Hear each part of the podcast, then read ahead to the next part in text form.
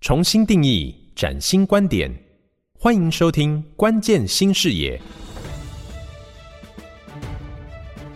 本节目由造物者的智慧风光 AI 窗赞助，好家庭联播网古典音乐台制播。各位好，我是叶欣，欢迎您再次的收听《关键新视野》这一系列的节目。我们在这四集的节目当中呢，要针对企业如何迈向永续，提供全方位的策略跟解析，甚至于是案例的分享，来跟听众朋友一起探讨永续的道路究竟该如何走。这一系列四集的节目，为各位专访到的是资诚联合会计师事务所的所长周建宏周所长，来和大家一起成就永续的终极目标。我们在上一集的节目当中，跟听众朋友谈到了企业永续的挑战。他的目标跟期待。那这一集的节目呢，邀请周建宏所长，面对永续的剧烈改变，企业可以有哪些因应的策略？包括了在净零排放，以这个资诚的转型方案为例，来跟听众朋友做分享。那我们接下来呢，就要请。呃，周建宏所长跟大家来探讨一下，面对永续的剧烈转变，就我侧面的了解，资诚在近零转型方案这几年也已经开始迈出了第一步。不晓得你们是怎么做的？可以举例跟大家来分享吗？不，我想先请周所长来跟大家谈一下企业的因应策略。重点是什么？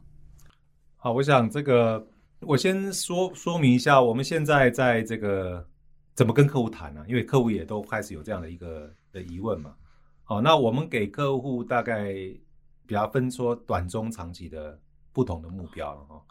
短期就是比如说三五年内，你不管是各方面的要求，不管是法规的要求，或者是客户的要求，或是投资人要求等等的。你先要知道你有哪些东西是你非做不可，你不做你会死人的，好，所以要先去清点一下，说到底我在三五年内的责任，我的义务是什么？这是短期必须要做的。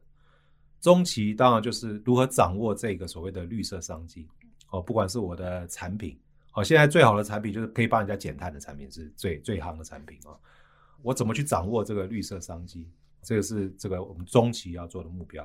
哦，那最终你还是要想，那我因为刚才讲近邻是一个既定的目标，但是是二零五零，那我们每一家企业就要开始，除非我是小到可以被忽略的那种公司，再不然的话，大概不管你是有没有上市柜，大概都会要定这样的一个目标了哈。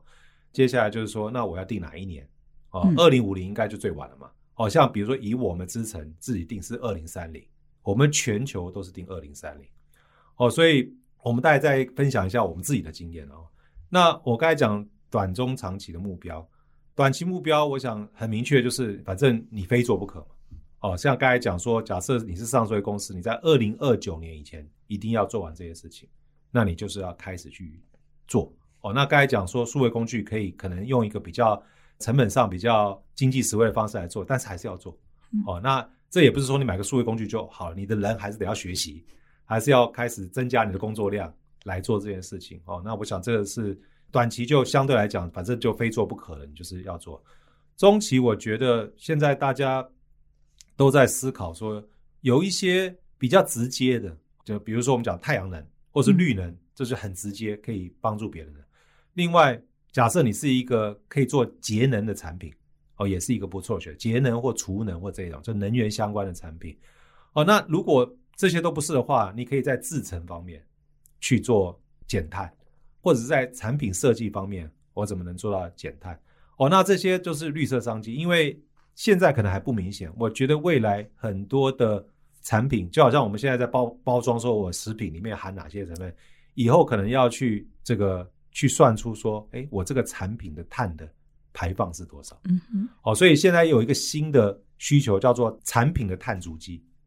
我们现在在讲减碳，可能是用公司为单位，或者工厂为单位，以后是要以产品为单位。一个产品，我的碳排放是多少？碳足迹是什么样子？因为以后可能变成标准的，要标示我这个产品的碳排放。当这个的时候，如果你没有这种能力的话，你可能卖都卖不出去，因为强制要求你要去揭露这个事情，而且这个数字是要被经过被确认的。哦，所以我想这些大概都是说，这个中长期你必须要掌握这个商机，你越快推出，你可能越容易掌握到这个市场的需求啊。回过头来，我觉得长期来讲，我刚才讲我们要定一个年，说我要做到近零嘛。其实几个方向，一个就是盘点嘛，嗯，第二个是说我从现在到我决定要做到近零那一年，我这个中间的所谓的里程碑是怎么样？我要定这个目标，而这些目标是要经过科学基础来计算的一个目标，不是说我自己喊一个数字，是要可以被达到的。哦，那个东西都是要有科学的依据。那再来就是我要达到之后，我要做什么事情？嗯，那最后是我还是要跟外面的沟通，不管是投资人。或者是社会大众沟通说，哎，我到底做了怎么样子？就是沟通的这个部分哦。所以这四块应该就是说，我们在辅导我们的客户也是朝这个四大块来讲。那回过头来，我们再讲资诚自己的的经验哈。我刚才讲过，我们是在二零三零要做到净零。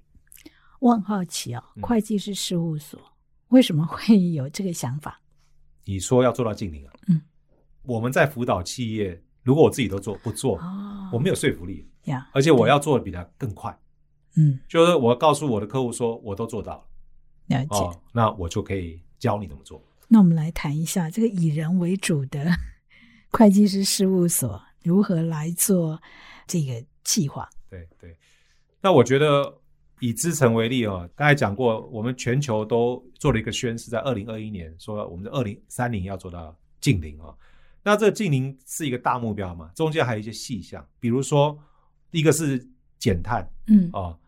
减碳不可能减到零了，很难，所以你还有一些其他的一些措施综合起来变零。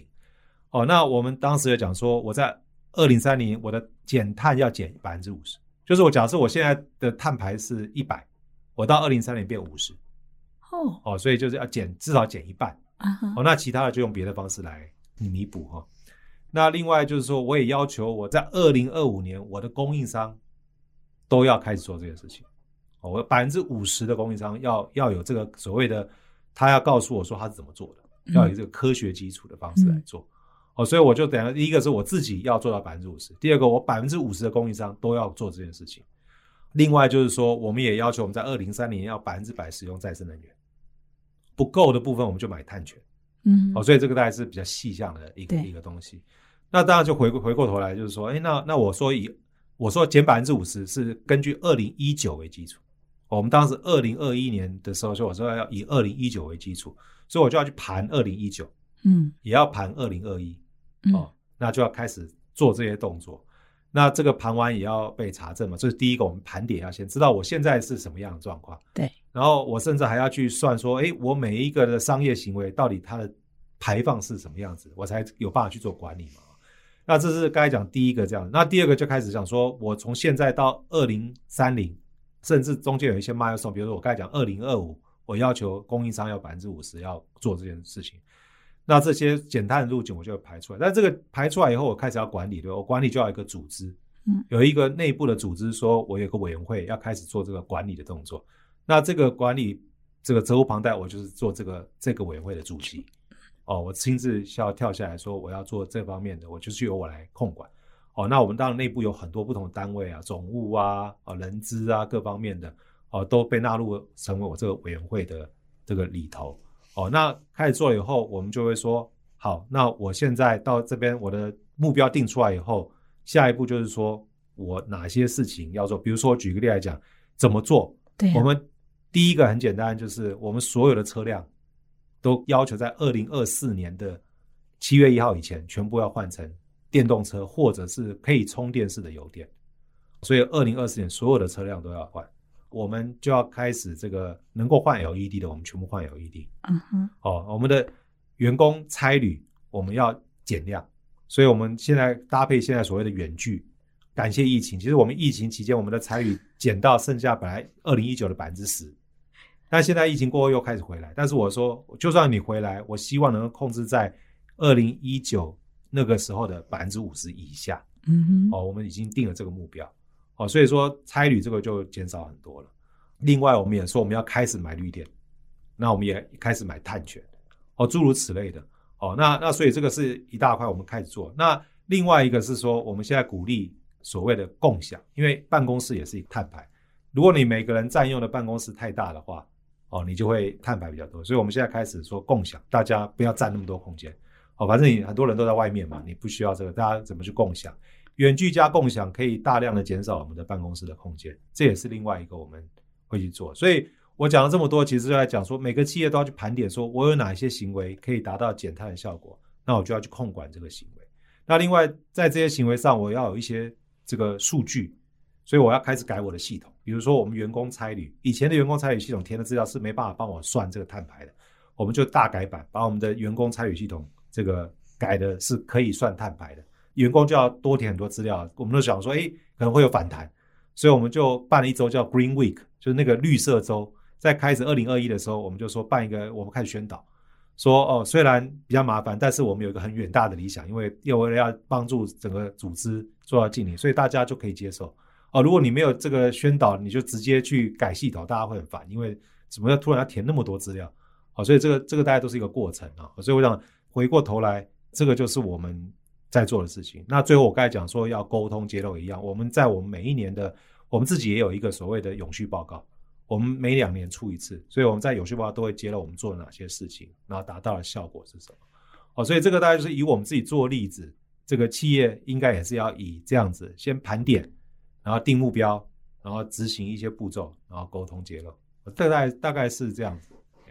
听起来好像蛮顺的哈，可是我觉得在这过程当中，它一定有一些重要关键，嗯、特别是呃，所长自己亲自当主席嘛，哈，宣誓，那底下的人要如何来配合，避免那一些阻力？你有没有一些建议呢？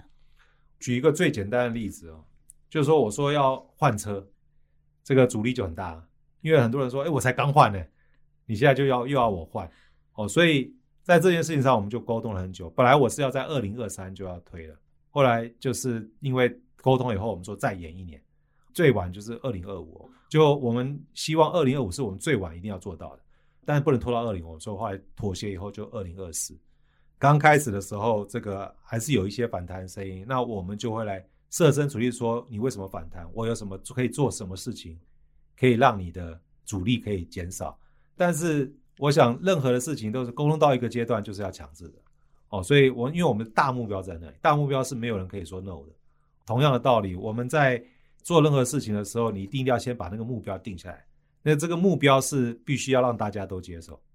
那再来过来，因为目标所执行的步骤的时候，要有一个充分的沟通。举例来讲，我刚才讲那个员工差旅系统，本来不用填那么多资料，突然要多填很多资料，那员工就会反弹嘛。所以我们一样，我们办了一周的宣导会。这个宣导会还是用那种很软性、很活泼的方式来办，让大家哦知道为什么要做这件事情。那他做的事背后的意义是什么？那我的系统怎么？虽然你烦，但是不是做不到？那你只要变成一个习惯，也做得到。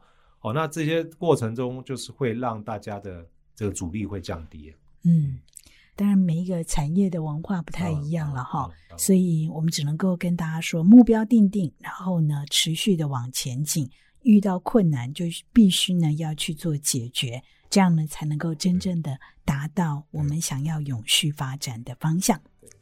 提供给大家当参考哈。我们这一系列 Podcast 一共有四集，会邀请到周建宏所长。以资诚为例，还有他看到的国际趋势跟台湾企业的特质，如何迈向永续、持续的净零转型。我们希望呢，听众朋友收听之后可以有一些的想法。那如果觉得，哎，这个不做不行，哈，应该要做的话，就像所长讲的，你自己先去听一下演讲，或听我们的节目，或者呢是跟更多人来交流。因为知道，才能够有方法可以找得出来。但如果你在收听我们 Podcast 之后呢，有一些想法或疑问，也欢迎你可以留言告诉我们。